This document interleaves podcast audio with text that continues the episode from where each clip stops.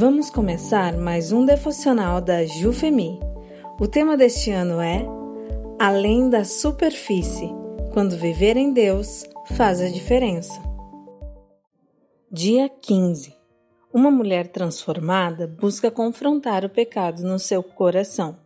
Por Talita Mertens. Texto base de 1 Pedro 5:8. Sejam sóbrios e vigiem. O diabo, inimigo de vocês, anda ao redor como um leão, rugindo e procurando a quem possa devorar.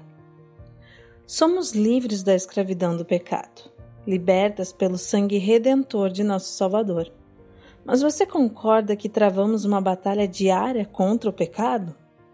O pecado é um ato de desobediência a Deus. Por menor ou maior que nos pareça, ele sempre será uma ofensa ao nosso Criador é uma batalha interna do espírito contra a carne. No entanto, como libertas por Cristo, nos cabe combatê-lo em nosso coração. Isso não significa que vamos parar de pecar, mas envolve o processo diário de buscarmos o arrependimento, confessarmos nossos pecados e entregarmos as nossas fraquezas a Deus, que é misericordioso para nos perdoar. É preciso estarmos atentas pois ignorar o pecado é devastador. A Bíblia diz que quem não sabe dominar-se é como uma cidade sem muros. Provérbios 25, 28.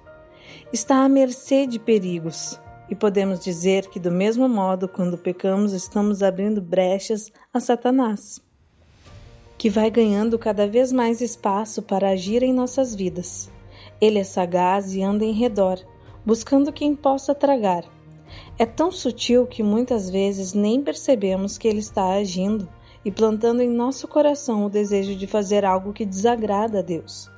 Por isso, para combatê-lo, a Bíblia nos ensina a vigiar em oração. 1 Pedro 5:8.